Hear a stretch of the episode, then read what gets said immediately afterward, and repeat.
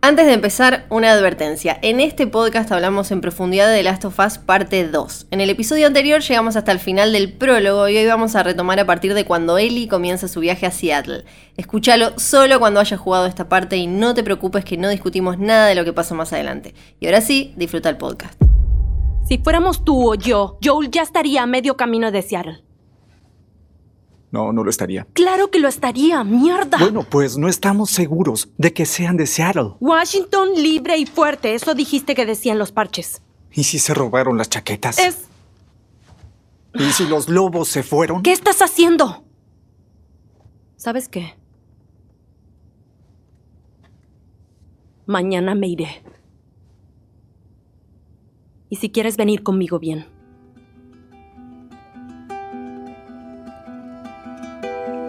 No tienes idea en lo que te estás metiendo.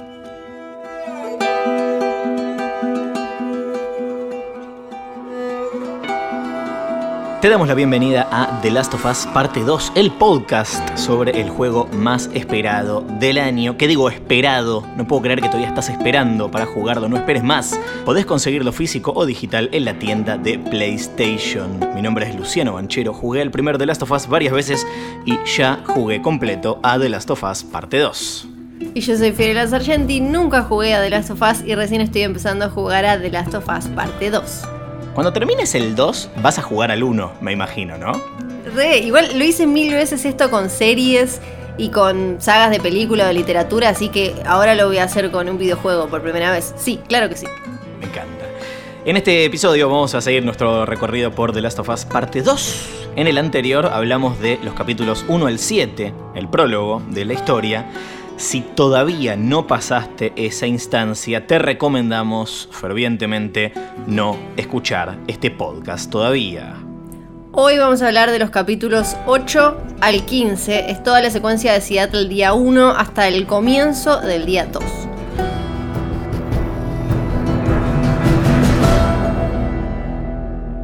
Arrancamos donde aparece la pantalla negra, las letras Seattle día 1, ahí arranca el episodio de hoy. Y vamos a darle duro hasta que aparezca el cartel en pantalla que indica que comienza Seattle día 2. Una pequeña recapitulación antes de arrancar. Eh, anteriormente en The Last of Us parte 2 le dijimos adiós a nuestro querido Joel, una despedida de la que eh, particularmente todavía no me recupero y eso que eh, lo terminé hace como un mes el juego, todavía eh, lo tengo muy presente, no me quiero imaginar lo que es para Ellie entonces, ¿no?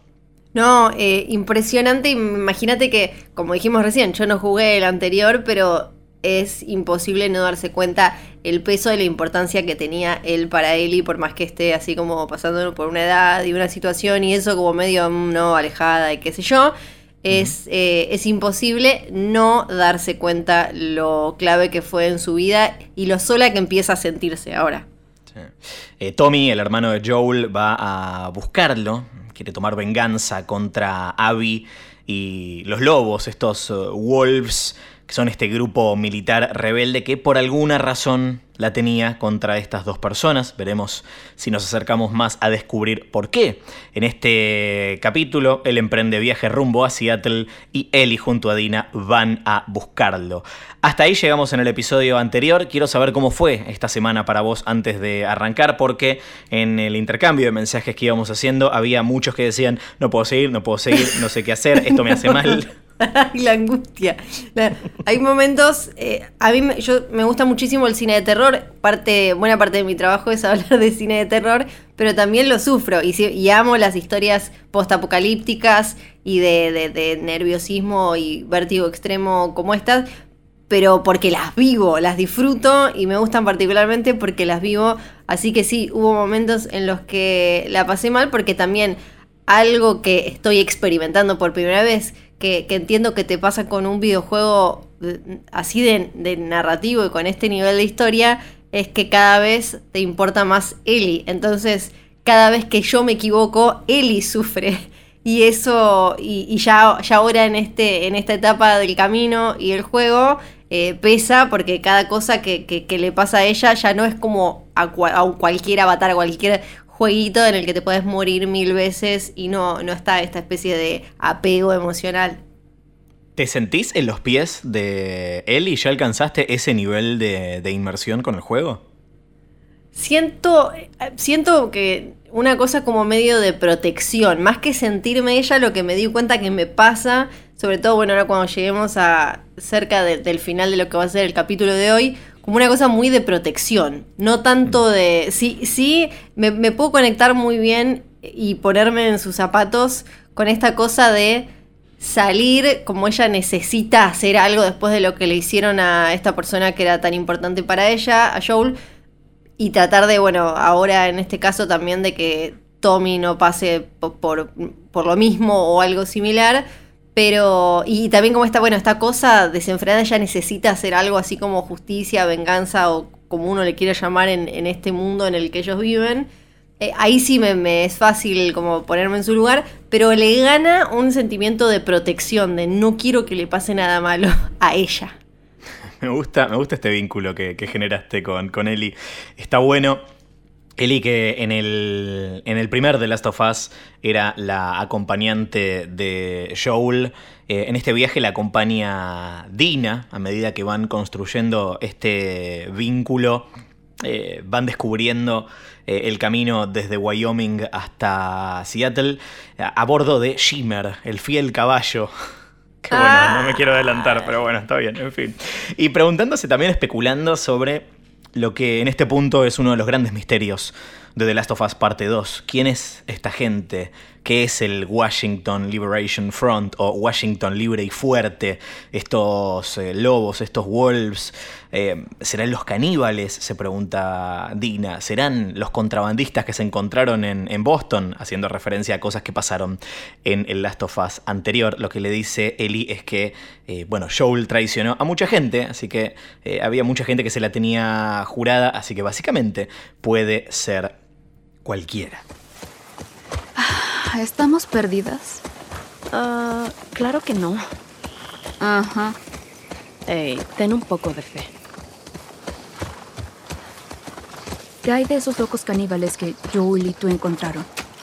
Intentaron vengarse de ustedes. Tal vez estos lobos estén relacionados. No, no parecía el mismo grupo. ¿Y qué hay de estos contrabandistas de Boston? Dina, Joel traicionó a mucha gente. No tiene sentido adivinar. Muy bien. Al menos hasta tener más información. Antes de que sigamos con este episodio, quiero plantear algo, que es... Em, en, el primer juego estaba, teníamos a este hombre que venía roto tras haber perdido a su hija y como encerrado eh, sin dejar que, no, que, se le acerque nada, sin volver a experimentar algún tipo de, amor verdadero o de vínculo más allá eh, de, bueno, del hermano, ¿no? Y aparece Eli en su vida y él vuelve a tener como contacto humano, ese vínculo que uno se puede imaginar en un mundo así, post-apocalíptico, que te hace hmm. sentir que puede haber un mañana y que ese mañana vale, porque si no ya está, nos dejamos, nos, quedamos acá y que vengan y que nos, nos hagamos hongo y nos coman entre 84 o lo que quieran. A él le pasa eso, llega ese momento en el que se plantea la posibilidad de, bueno, puede haber incluso un futuro con una cura, pero ese futuro no la incluiría a ella, porque para que exista ese futuro con una cura, ella tiene que morir. A él esto le parece eh, imposible de aceptar porque un mañana sin Ellie, que viene a representar como para él su, lo que era su hija, el futuro, esto no valía, entonces él tomó la decisión que tomó. Ahora, Ellie, que está atravesando ella por una pérdida, ¿qué, piensa del mañana? O sea, lo que pensaba jugando, jugando toda esta parte era, bueno, ella ya salió, ya se metió en esta, Dina la está acompañando, pero ella que es la que tiene la, que tiene la, de la decisión y la que la moviliza un, sentimiento así como súper crudo, ¿qué es lo que espera del mañana? Ella está yendo en esta misión súper suicida pensando en un mañana en el que qué. ¿No? Me, como que me dice, me, empecé a preguntar eso, como ella, ¿cómo se imagina? ¿Está actuando solo como la, empuja el dolor y la bronca o está pensando en un futuro? Yo creo que está, es una muy buena pregunta. Creo que hay una Ellie claramente en el primer The Last of Us y otra Ellie, otras Ellis en el, en el segundo. Me parece que la Ellie que conocimos en el primer juego em, tenía una motivación que tenía más que ver con, como conversábamos en el episodio anterior, hacer que su vida valga y que su inmunidad valga y, sirva para algo. A partir del momento en el que eh, pierde o en realidad se le roba esta, esta posibilidad, eh, la, motivación eh, cambia y Ellie empieza como a buscar su lugar en el mundo y a construir de alguna manera esa idea del, mañana. Pero ahora que sufre otra pérdida tremenda, me parece que estamos ante una Ellie que está cegada por, por la sed de, venganza. Pero me parece que la mejor manera de, responder eso es, observando el vínculo que está construyendo con Dina. Me parece que Dina representa eh, la posibilidad de, un futuro de una construcción con alguien más allá de todo lo que perdió, que es una posibilidad que le aparece eh, por primera vez en, mucho tiempo. Creo que no, no es casual que, que, haya, que hayan elegido ir, ir juntas a, este recorrido. Entonces, me parece que Ellie está actuando claramente por, por impulso, pero hay una parte de, ella la que hace que Dina la acompañe, eh, que tiene el, ojo puesto en, el mañana y en qué puede pasar una vez que haya eh, hecho el ojo por ojo eh, con, con Abby y los lobos en este caso. Em, llegamos a Seattle. Y nos encontramos con la zona de cuarentena de esta parte de los Estados Unidos, estas áreas militarizadas donde se intentaba contener a los no contagiados, a los no infectados, casi siempre sin éxito, digamos todo, ¿no? Este, Fedra es eh, una agencia federal de respuesta al desastre que lo único que causa es más desastre, ¿no? Este, esta, esta facción antagonista a la que se oponen varios grupos rebeldes como las luciérnagas y en este caso los, los lobos Em, y ahí creo, Flor, que te encontraste con una pieza de, mitología del, universo de Last of Us que estaba muy, muy presente en el primer juego y acá eh, es, te diría, terciario, básicamente, en, el recorrido. Sí, y empiezo como, a, tomar nota de quién es quién y las posturas de, cada grupo humano que va apareciendo, por lo menos ahora en grafitis o, demás, ¿no? Y empiezo como a tratar de entender cuál es la lógica detrás de cada uno y cuál es la forma de operar, porque en, en estas historias siempre una vez que cae la civilización, como la conocemos, y empieza esta reorganización, hay bandos que van más para un lado o religioso, dogmático, otros que van más para lo militarizado, otros para algún tipo de semidemocracia. Entonces cuando empiezan a aparecer los, los carteles de Fedra y en contra de Fedra, ahí es como empiezo a acomodar a los jugadores en la cancha. Fuck Fedra. y eh, una vez que, que atravesamos estas, estas, puertas que nos separan de Seattle, empezamos a recorrer el, centro, eh, que es si no recuerdo mal, la parte más larga, más extensa de The Last of Us parte 2, eh, donde también encontramos con, nos encontramos con una secuencia muy tan típica de eh, otros juegos que son más estilo mundo abierto, en el que te vas guiando con un mapa y recorriendo eh, libremente cada, cada, espacio, en este caso en busca de nafta, ¿no? Algo que damos tan por sentado acá y que es tan escaso, un bien tan escaso en el universo de, de The Last of Us. ¿Cómo fue tu recorrido por, por Seattle? Espectacular porque a mí soy de los morbositos que viven buscando videos de cosas abandonadas en YouTube, así que esto es como estar, pero pará, estoy en Disney. Estaba como loca entonces entrando a todos lados y vuelvo a decir algo que creo que mencioné en el capítulo anterior, que me gusta también esto de que haya pasado tanto tiempo, que las cosas están ahí, eh, que no solo ya están eh, muy, obviamente muy arruinadas, muy abandonadas, sino que después en algún momento alguien, alguno de estos grupos o alguna persona sola que se, que se fue a, a resguardar ahí, le dio otro uso y ese uso también ya, ya está bastante abandonado y pasado. Entonces hay como diferentes capas de historia que me parecen muy fascinantes. Así que estaba como loca entrando en todos los negocios, entrando en todos lados, agarrando, tocando todo. ¿Tenés una, una parte favorita de este recorrido? Dijiste recién, es, es como Disney y ahora solo puedo pensar en The Last of Us en Disney. por favor. Sí, por favor. Eh, sí, tu parte favorita. Una parte favorita de. Ay, mi parte. Bueno, creo que me voy a adelantar si digo a mis partes favoritas de lo que hoy vamos a hablar. Porque tengo dos que tienen imágenes muy fuertes y no me las puedo sacar de la cabeza. Pero. No, digo, digo del recorrido por Seattle en esta, en esta primera parte. Por esta- ejemplo, para mí fue cuando entran en la disquería, encuentran la guitarra Ah, sí, sí. y sí, toca Take On Me. Sí. Es maravilloso. Y hay algo que me gusta mucho que son esos momentos de diálogo entre Dina y Ellie cuando hablan de algo viejo que no tienen ni idea qué es y en ese momento eh, hablan del concepto de groupie.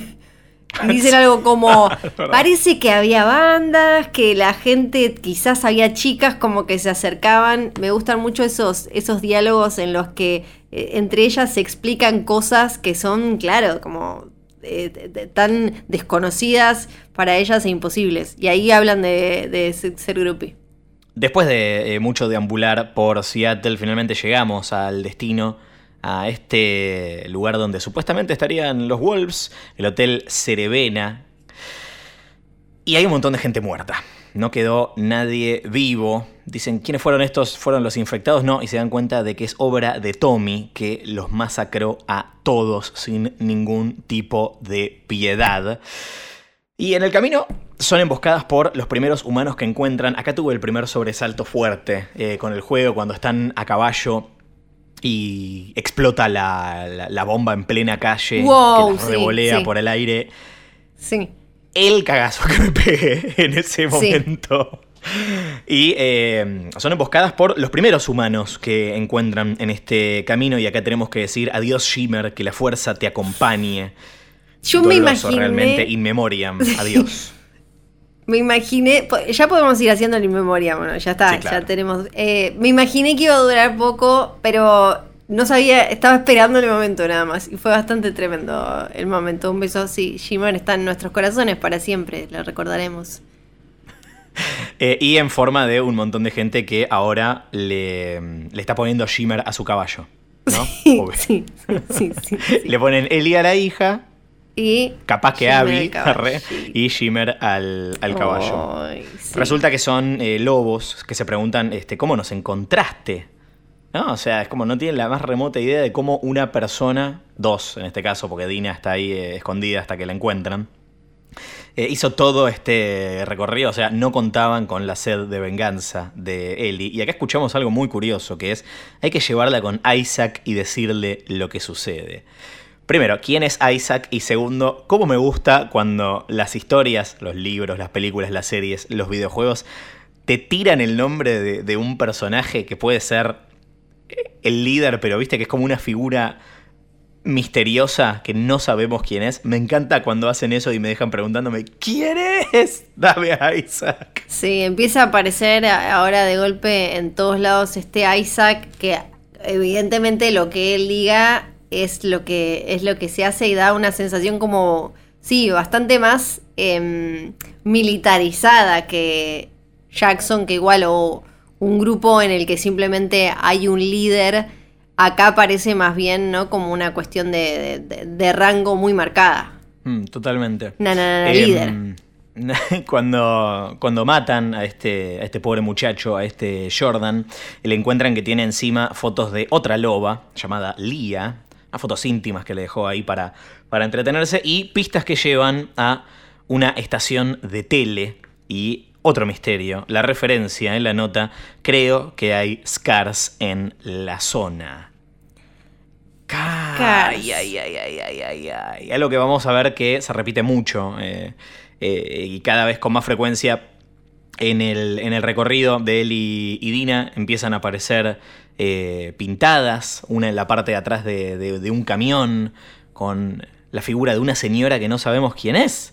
Y el mensaje que dice Sí. Feel her love, sentí su amor, con eh, un símbolo eh, enigmático. Y empezamos a entender que probablemente hay otro bando en este asunto, además de los lobos. Sí, empezamos a ver que él y Dina se metieron en una que no, no o sea, se, se tiraron una pileta no sin chequear si había agua, sin chequear si estaba, no sé, había hongos abajo, un tiburón o medio sin entender nada. Y a la vez igual también que ellos del otro lado están, están medio en, en las sombras con también con, con, con quién los está buscando y por qué, ¿no? Mm. Y medio confundidos y en esa confusión nos empiezan a dar información a nosotros. Sí, eh, esto, esto tal vez es una pista sobre la identidad de los lobos, eh, que también lo veíamos cuando, cuando matan a, a Joel. Ellos claramente saben quiénes son eh, Tommy y Joel, pero no saben quién es Ellie. Desconocen la existencia de, de, de- Ellie, evidentemente, o le están perdonando la vida por alguna razón. Que, bueno, estamos viendo que es eh, un error. Eh, otra cosa sobre, sobre los Wolves que me llamó mucho la, la atención y que lo hace diferente de eh, los enemigos humanos del, del primer juego. Todos tienen su nombre, todos tienen una identidad, lo cual lleva a secuencias muy perturbadoras cuando eh, matás a, a uno de, de ellos. eh, Ay, sí. Y está rodeado de gente, inmediatamente salta uno a decir, ¡Oh no, Jane! ¡Oh, Sí. por Dios, Robert! O sea, todos cuando- los personajes tienen nombre. Sí, cuando pasaba, no lo. Me dije como, ¿cómo puede ser que esto sea tan poco común? Esta cosa, la, la clásica de entra el héroe, que pasa en una película, una serie, entra el héroe, está lleno de matones de los malos, comillas, comillas, Mm. y el, el héroe empieza a, a matarlo sin que importe nada, pero acá de golpe, sí, tienen nombres, como decís vos, tienen vínculos y empiezan también a querer, a querer vengar a esos muertos frescos de ahí. Mm. Que, que- que en general estamos acostumbrados a que simplemente vayan cayendo como fichitas y el que viene en realidad viene simplemente para ganarte a vos, no porque le importa lo que le acabas de hacer a X que está ahí tirado. Y acá Mm. empieza, empieza a importar cada vez más. Y, y también como hay como una cosa eh, que creo que Ellie empieza a caer y por extensión podríamos pensar Dina, pero sobre todo Ellie, obvio, eh, que muy, eh, de, de- de- muy deshumanizante, ¿no? Como que ella Sí. empieza ya, se, se metió en una en la que tiene que matar, matar, matar, matar, matar, matar, matar, eh, así constantemente y solo se va a ir cruzando con lugares con más gente y eso creo que también la, va, va a ir jugando con su, con su psiquis, con su empatía y demás. Si bien obvio está, está criada en ese mundo, eh, esto es como súper heavy. Creo que el juego nos está mm, eh, indicando que esta no es la típica historia de, de venganza y que tiene que ver con esta idea del, del ciclo de la violencia que comenta eh, Neil Druckmann, que se ve tan, tan presente en The Last of Us Parte 2, que es de alguna manera eh, el eje de- del juego, de, la historia. Y, el hecho de que estén huma- humanizando a, los, digamos, a los villanos o a los eh, antagonistas eh, es algo que llama la atención, es algo que perturba, es algo que incomoda y vamos a ver um, de qué manera juega en lo que, vamos a ir recorriendo a, continuación. Y en línea con esto tenemos que hablar de los perritos. No sé si vos ya tuviste que matar a un perro o si lo evitaste eh, a toda costa. Maté uno casi sin querer y fue tremendo, tremendo, tremendo, tremendo. Encima vos que tenés eh, un tema con los perros, yo soy una persona de gatos. eh, eh, creo que sería raro que los wolves hayan entrenado gatos para seguir tu rastro y matarte. eh, pero, Sí.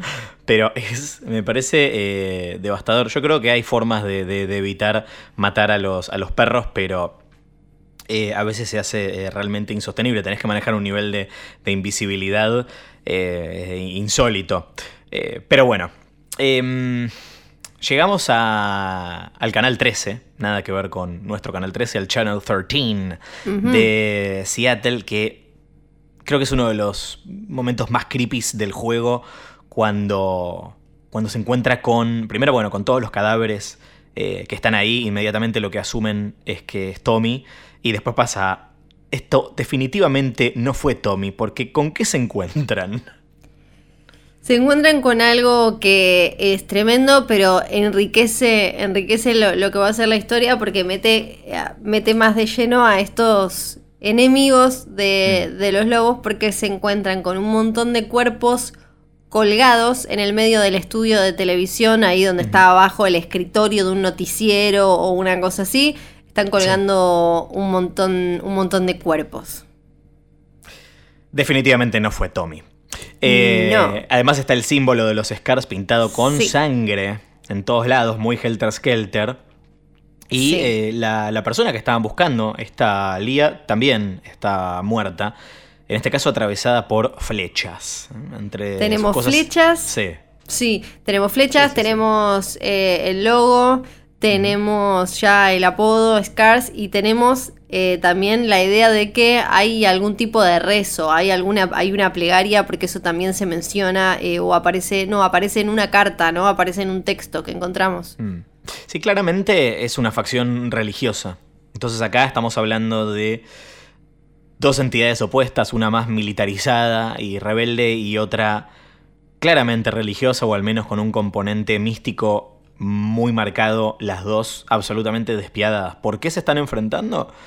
De momento no lo sabemos. Pero entre las cosas de Elia, Eli encuentra más Polaroids entre las que aparecen, sí, sí, Abby y Owen.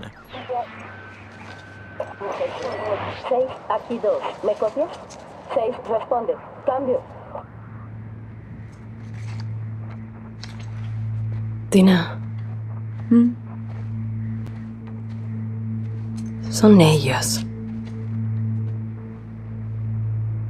No, espera. Está cerca de Jackson. Mira sus malditas sonrisas.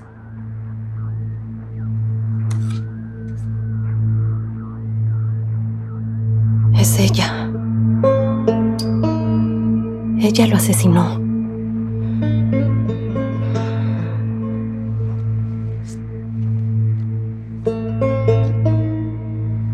Tres menos, ¿verdad?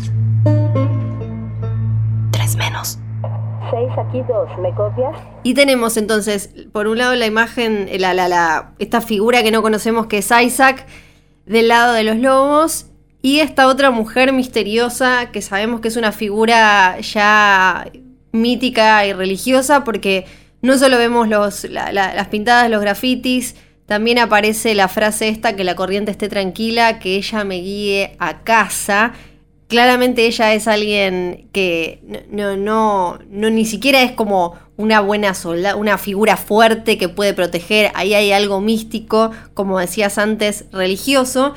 Y está también, eh, ellas, eh, Dina y Ellie, en un momento hablan de que Boston no estaba así de destrozada, como que Mm. En, Seattle pasaron un montón de cosas porque lo que vamos viendo también es que está no solo por el paso del tiempo, sino que o, por la, infección y, y todo, todo eso que estuvo ocurriendo en todos lados, pero ahí pasó algo más también, ¿no? Y esto da paso a otra gran secuencia también terrorífica en la que, escapándose del fuego de los lobos, Ellie y Dina se meten en el subte. Y acá nos encontramos con que, además de los runners, además de los clickers, además de los bloaters, hay un nuevo tipo de infectado, Flor. Sí, sí, no estaba preparada para eso, no, no estaba preparada. Me gustó mucho el diseño y eh, no sé, de verdad, cuando los pasé, los primeros, dije, no entiendo cómo lo hice, no entiendo, porque Bueno, bien ahí. sí, porque tienen además tantos niveles, son difíciles de matar una vez que le das, que el gas, que el... No, no sé cómo, no sé bien cómo lo hice, pero sí, este, lo hice. Igual te digo, la verdad, me parece que es más. ah, En mi caso fue más el shock inicial, pues son de verdad Sí. muy feos. Muy Sí, feos. son feos, son feos. Son, son lentos. Este. Básicamente lo que hay que hacer es alejarse, ¿no? Porque tienen. Sí. eh, además de esta armadura tipo de hongos. eh, que tienen también los, los, los bloaters, lanzan este pus megatóxico, horrendo. Eh, es muy interesante acá lo que dijo eh, sobre los Shamblers, que así se llaman. Eh, lo que dijo Neil Druckmann. parece que el entorno y la cantidad de tiempo que, que pasan desde la, la, infección repercuten directamente sobre el desarrollo y la evolución de los infectados. Lo del tiempo lo sabíamos, ¿no? Que primero son runners, después son eh, stalkers, luego clickers y finalmente bloaters. Acá estamos con una nueva instancia en la que probablemente eh, los shamblers sean la evolución de los bloaters, pero también lo del entorno me parece eh, interesante. ¿Será acá estamos bajo tierra, estamos cerca del agua, me imagino que eso tiene que ver eh, con esto, el hecho de que haya una especie de bloater subterráneo eh, que tira pus. Eh, vamos a ver tiene sentido, sí, tiene, sentido porque pienso en incluso o en, películas como asesora de zombies, pienso en películas, en películas y en historias que de alguna manera tuvieron muertos vivos y demás algunas se metieron en algún momento con un cuerpo que cayó al agua y se hinchó todo y ese cuerpo recupera eh, eh, animación o revive de alguna manera. Y viendo el diseño de los bloaters y eh, por el nombre, hay, hay una cosita que me parece que tiene que ver con eso, como decías vos, con la humedad, el agua, algo. Ya podemos decir que tenés un infectado favorito entre clickers, runners, bloaters y shamblers. Creo que le tomé un cariño especial a los bloaters, que me, me, parecen como con sus cuerpos todos hinchaditos y esas pústulas de hongo, y que además te, la tiren, ¿no? sea, como una especie de, megapedo mortal, me parece ah, muy espectacular. Esos son los Shamblers. Sí, sí, perdón, perdón. No, no te perdono, Flor. Ni que fuera la primera vez que jugás. Sí, perdón, me los estoy confundiendo. A mí me, genera la, Así como les, tengo asco y desprecio, me genera mucha fascinación los clickers. Les tengo mucho cariño. Si yo fuera un infectado sería un clicker, eh, sin duda alguna. Eh, si sigo comiendo así voy a terminar siendo un bloater, pero bueno. Eh, escapando del subte, pasa algo inesperado, que es que a Ellie se le rompe la máscara y Dina está tipo, no, te vas a morir. Y Ellie le revela que no puede contraer la infección, algo que ya le había adelantado en la secuencia del refugio de, Eugene, que comentamos en el capítulo eh, anterior, pero Dina, por supuesto, no le creyó, eh, lo cual vuelve a poner de manifiesto el hecho de que probablemente Ellie sea la única persona inmune a, este virus, que, a esta infección que conocemos en el universo de The Last of Us. ¿Será la única realmente? Por lo menos Dina no pareció como, o por, lo poco que se trató el tema hasta ahora, hasta donde vamos a hablar, Dina ni siquiera expresó como algo, eh, como, bueno, pensé que, me imaginé que podía haber alguien así, o había escuchado que había gente así, o había rumores, no menciona nada de eso. Igual, obvio que al principio el shock es muy personal y ellas tienen ahí como unas cuestiones de confianza, como mm. escribe Eli en su diario, que tienen que solucionar porque eh, cada una ocultó algo, le ocultó algo a la otra. Y lo de Eli además tiene una magnitud y es como súper trascendente para todos los que quedan vivos en ese momento. Y entonces tiene obviamente otro peso. Es. Me, toda esa secuencia del subte me pareció terrorífica. Creo que fue hasta ahora la que la que más miedo me dio. Y, me, entonces me gusta mucho que después de todo ese vértigo y de toda esa adrenalina, llegue ese, ese momento de la verdad y donde y la desesperación de Eli también para que Dina no se saque la máscara cuando dicen compartamos, que era un segundo, un segundo que Dina se la sacaba y ya podía correr, correr peligro. Totalmente. Eh, finalmente zafan de todo esto y se refugian en, un teatro donde discuten esto. Eli le cuenta la historia. Eh, pero parece que eh, Dina también tiene algo para contarle. ¿Quieres decirme qué te ocurre? ¿Qué está pasando conmigo? Eli, te vi respirar esporas.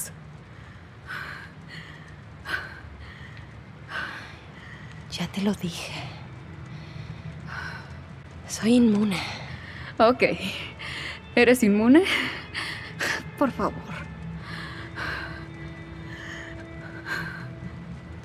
Me mordieron hace mucho tiempo. ¿De qué rayos estás hablando? Me mordieron y no pasó nada.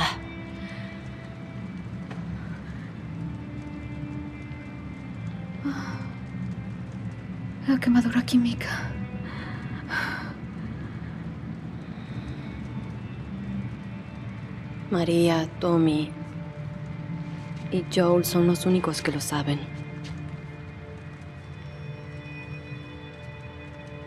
Sabían. Y ahora tú.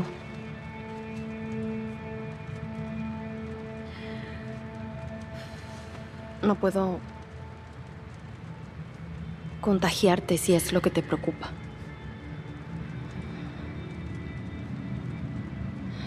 Pero tampoco puedo hacerte inmune.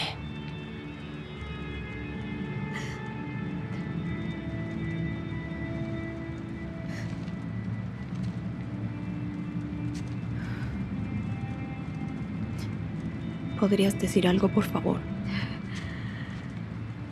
Ellie.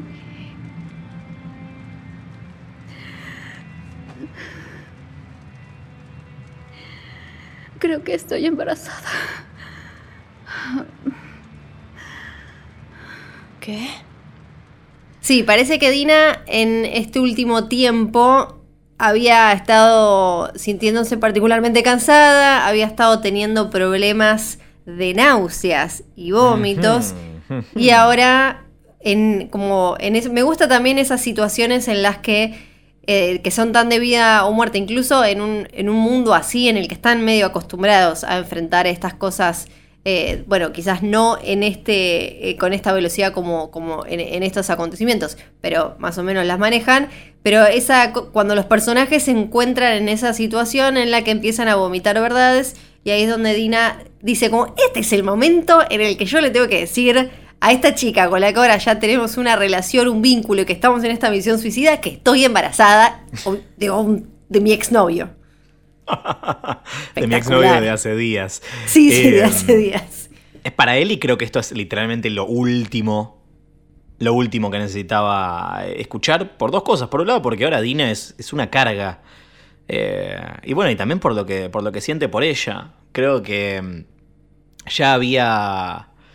Ya, ya se había puesto en claro con la, la primera revelación de su inmunidad cuando Dina no le cree. El hecho de que Dina no le crea no, no le resta mérito al acto que está haciendo Ellie. Es una persona a la que tiene la confianza eh, suficiente como para revelarle esta verdad que, como dice, tan pocas personas saben y ahora ella, ella también.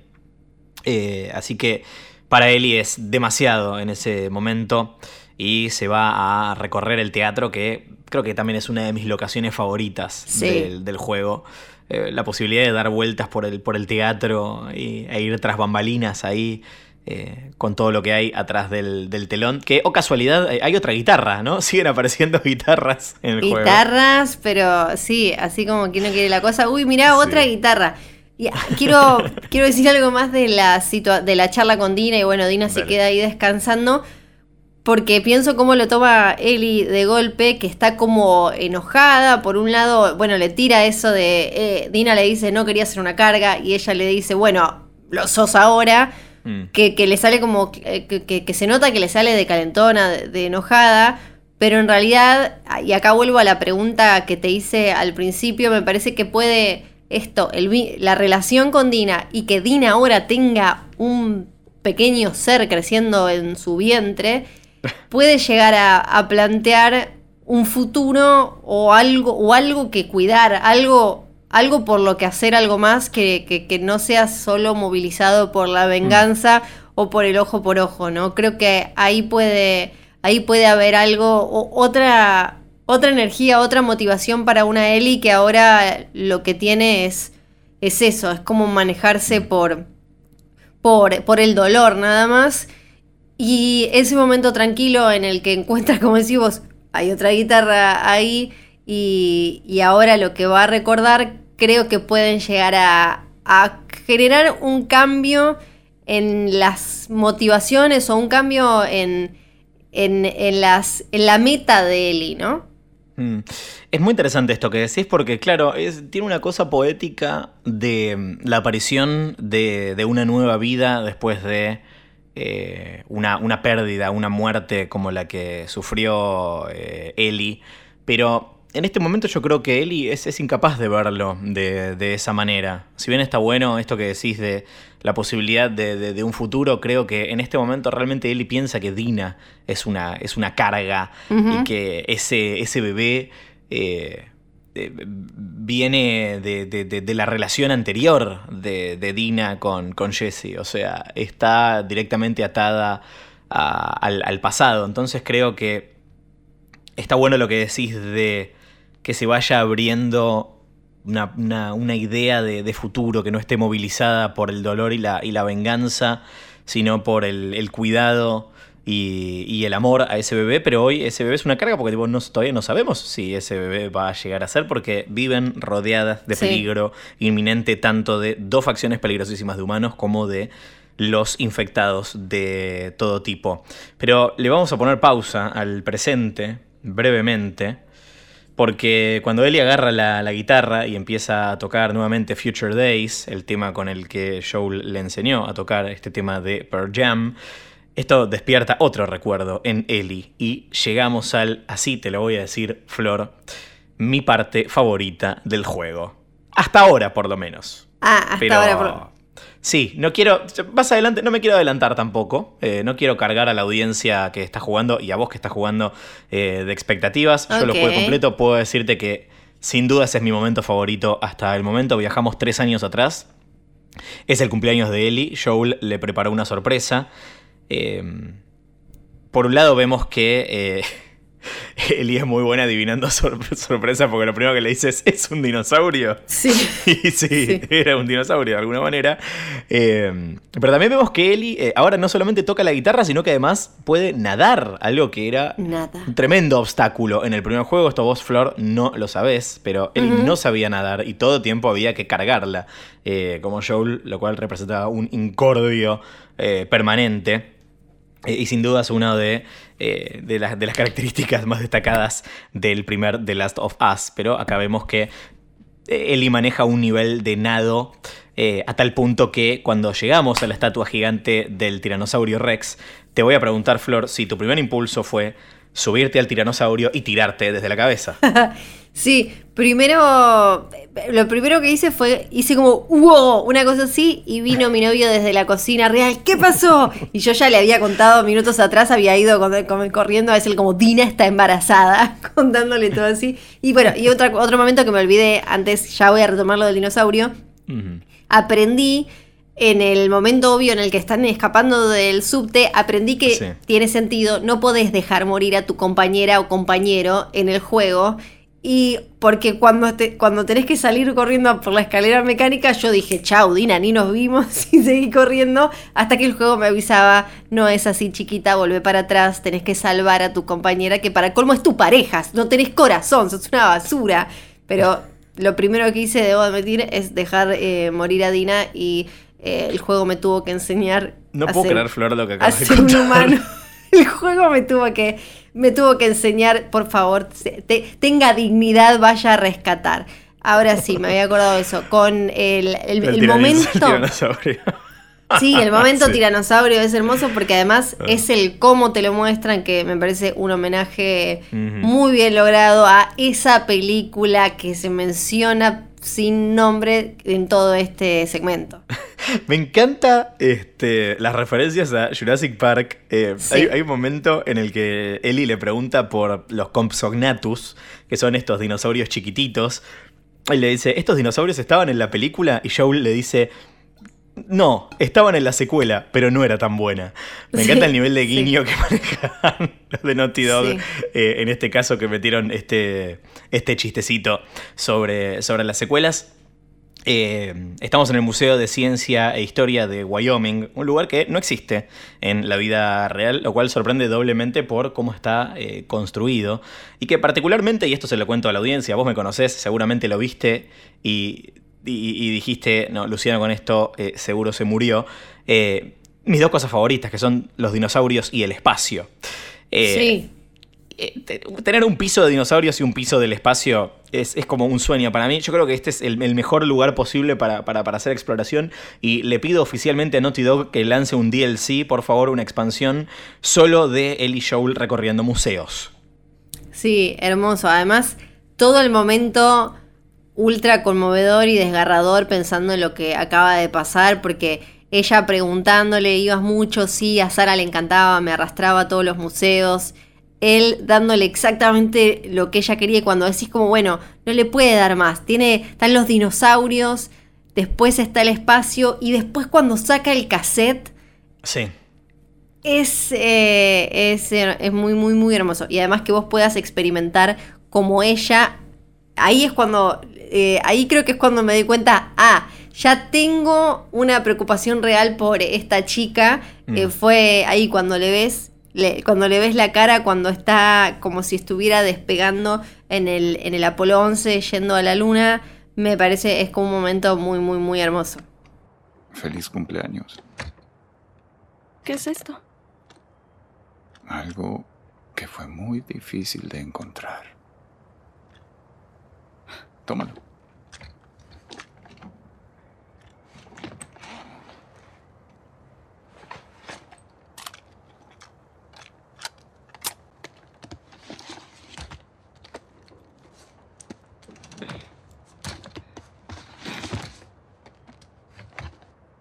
Cierra los ojos. Valdrá la pena. Bueno,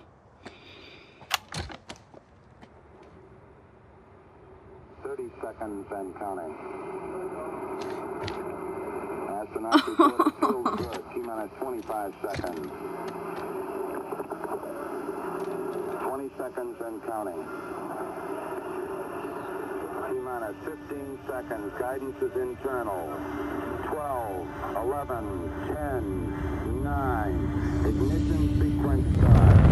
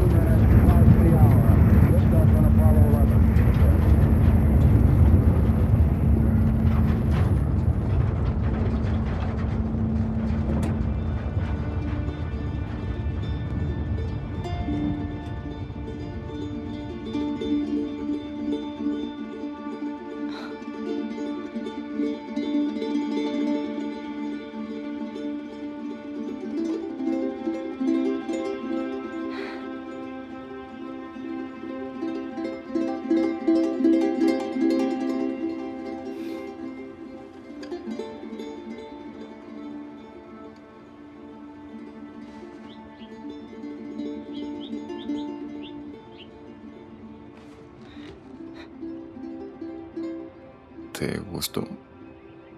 ¿es una maldita broma? De nada, niña.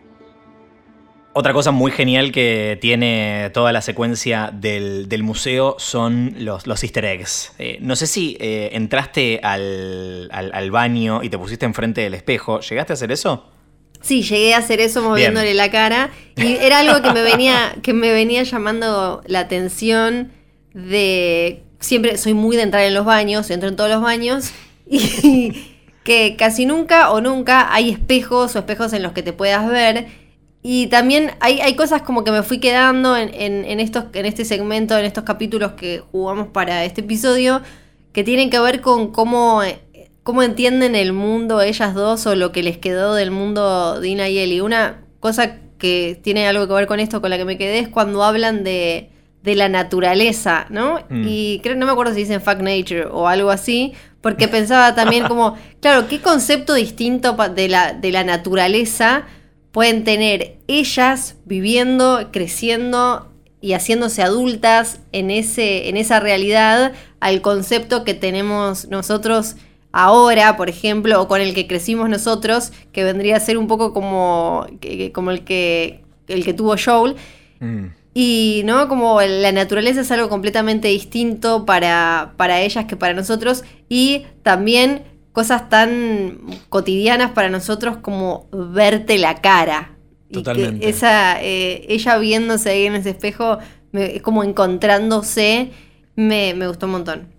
Y te diría también que eh, de- de- no, no es casual que esté eso ahí y no es solamente un, un chiche para, para, para jugar eh, brevemente, sino que creo que está para marcar también ah, la barrera que separa a, a la Ellie anterior Sí. y, y- y el espíritu eh, inocente y optimista y juguetón que tenía en el, en el primer juego y bueno, y en estas instancias de, de flashback donde la vemos más cercana a, esa versión de Ellie que, conocemos que a la de ahora, que es otra Ellie completamente transformada. Más allá de, lo que duele ver a, ver a Joel eh, nuevamente eh, en, ese, en ese rol de, padre y, y todo el plan que le armó a Ellie para, para sorprenderla en su cumpleaños. eh, nos recuerda también que Ellie ahora también es, es diferente y que esa, la Ellie de ese momento eh, no está más, es, otra. Eh, así que me parece que, doblemente te rompe el, corazón. Pero mientras tanto, la verdad que es un placer jugar ahí. La, la- la cápsula a la que te subís es la cápsula de la misión Apolo, la que llevó a la humanidad a, la Luna. El audio, como decías, es el del despegue real del, Apolo 11. Eh, no sé qué casco elegiste para subirte. Hay tres que te puedes poner, además de todos los que hay. Está en el de la misión Mercury, que fue el primer programa de exploración espacial con humanos, el de la misión Gemini o Géminis, que fue el, el segundo, el, el- antecesor inmediato del, del Apolo, y tenés el casco del traje de eh, entrada y salida a, a la Tierra. Yo usé el primero, el de la misión Mercury, no sé qué Yo usé el vos, o si te segundo. acordás, el segundo. bien, el segundo. bien, sí, sí, me acordé porque esto me lo va a preguntar Luciano. Yo usé el segundo, pero Perdón, obviamente que no sabía porque vos sos el, NASA. Yo lo agarré Yo porque me pareció a traer los datos que no le importan a nadie. espectacular, muy bien. Y bueno, Sí. muy bonito el momento espectacular, de conmovedor, el momento NASA. Uno además, haces. Uno Ah, en el claro, y además el sueño de ella de algún día poder, eh, ¿no? Como, como pone en su cuadernito, en su diario, algún Mm. día poder hacer algo así, nada más lejano, pobre. No. No tienen, no tienen ni papel higiénico y ella, pobre, quiere ir a, quiere ir a la luna, quiere ser astronauta, todo eso es- súper conmovedor, obvio, pero también está toda esa situación que me, me gustó mucho porque, sobre todo porque constantemente hay eh, cuestiones simbólicas que muestran un poco de lo que va a venir, ¿no? Cuando a ella le toca meterse sola y estar ahí donde están los animalitos y encuentra como cierto cadáver. Ay, Dios mío. Ay, ay, ay. Todo el tiempo aparecen eh, lobo- imágenes de lobos comiéndose una presa, ¿no? Como, como ella se choca en un momento. Y eso me- siempre me gusta también, perdón, soy morbosa, en, en este tipo de narraciones, ver estos no personajes, estas historias con las que se van cruzando los protagonistas de, de gente que simplemente, que, que en algún momento o se dejó llevar por la locura o por la desesperación o algo y, se, y fue cayendo en, en esta realidad en la que vive. Entonces me, me gusta como esta, esta pequeña historia con la que se cruza Ellie, que es tremenda igual, yo por morbosa, estoy, parece que estuviera hablando de algo lindo, pero es tremenda. Sí, y cómo de alguna manera todo este día hermoso que, que pasaron Ellie y Joel se arruina un poco cuando encuentran la pintada de, del graffiti a la pared con el emblema de las luciérnagas que dice liars, mentirosos, lo cual obviamente trae de vuelta el recuerdo para Ellie sobre lo que pasó al final de The Last of Us, el, primero que eh, acá ocurrió hace dos años, si no estoy haciendo mal la cuenta. Eh, hermoso trabajo de, cámara y acá otra vez lo cinematográfico de, la dirección, el- cómo, cómo- cómo va la cámara del, del- logo de las luciérnagas y el mensaje de mentirosos a Joel que aparece en, en escena y por supuesto que a Joel otra vez le da culpa, yo creo que lo, carpo- lo carcome la culpa, Eh, creo que es una buena pregunta. Si él está arrepentido, si, si, si cambiaría alguna de, de esas acciones teniendo la posibilidad de hacerlas de, de nuevo o al contrario está convencido de que lo que hizo fue la decisión correcta. Pero vuelvo a traer la pregunta acá. ¿Le cree Eli a Joel? Eli, Yo- este, ¿qué, qué- es lo que siente por, por dentro? ¿Compró la mentira que le dijo Joel al final del, del primer juego? Yo creo que sí, eh, hay una parte suya que es más lo que elige creer que lo que le cree realmente. Yo creo que el tema para él, sobre todo, y mirá, sin conocerlo del juego anterior, creo que el tema es haberle mentido a ella. Me da la sensación de que él hubiera tomado hasta el último minuto la misma decisión, que el problema es que al liberarla a ella supuestamente de esa carga de sos especial para que no se vuelva a dar una situación así en, en- la que alguien o que ella pueda, eh, porque él al mentirle y al no decirle esto, e incluso está cortándole la chance a ella de ser una mártir y de donar su cuerpo y su vida para una posible cura.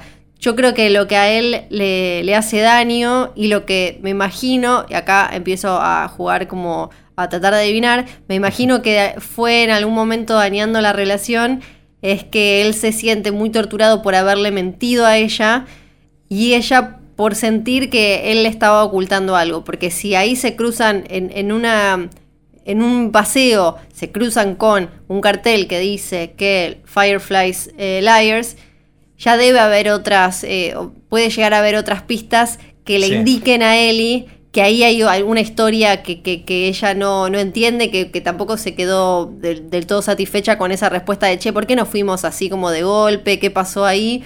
Y esa, esa, esa verdad que de alguna manera, sin los dos eh, saberlo, acordaron y se convirtió en su historia. Me parece que eso puede llegar a ser lo que fue eh, dañando su, su relación.